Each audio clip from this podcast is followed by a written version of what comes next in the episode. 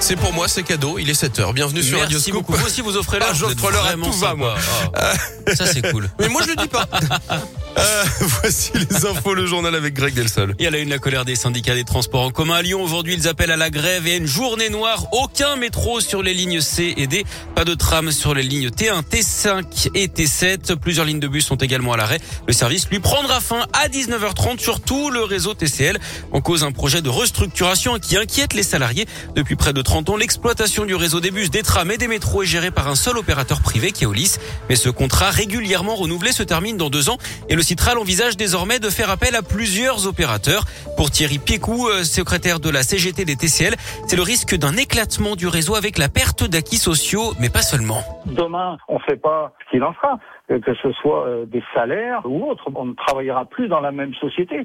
Un conducteur de bus ne sera plus dans la même société qu'un conducteur de métro. Il n'y aura plus euh, possibilité de passerelle. Ça va être très compliqué. Il y a tout le volet social qui va exploser. Les usagers euh, ne vont peut-être plus euh, s'y retrouver quand ils vont prendre le bus, le métro, le tramway ou autre.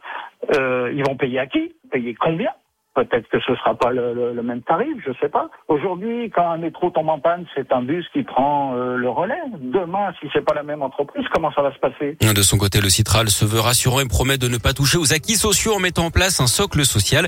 Pas de quoi convaincre les syndicats. Une réunion est prévue cet après-midi avec la direction. L'éventuelle restructuration, elle doit être soumise au vote des élus du Citral le 10 mars prochain. Une résidence ravagée par un incendie hier après-midi sur le boulevard des Belges près du parc de la Tête d'Or dans le 6e arrondissement de Lyon. Le feu s'est déclaré dans les combles d'une villa de 4 étages laissant échapper un gros dégagement de fumée. Un ouvrier qui travaillait sur le toit a été légèrement blessé d'après le progrès.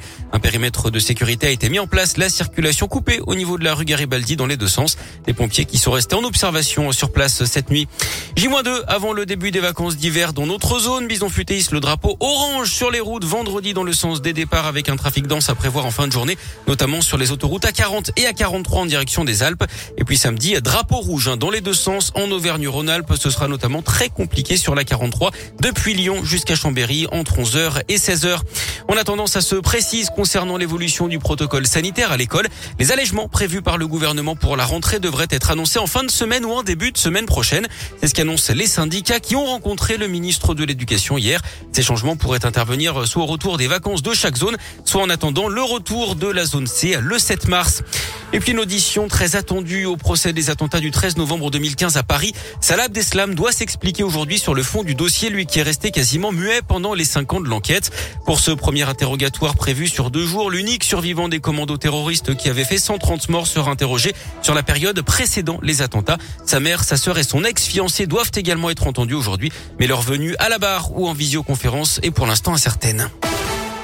Allez, du sport avec les Jeux de Pékin et on suivra dans une demi-heure le huitième de finale de la lyonnaise Chloé Trespech en snowboard cross.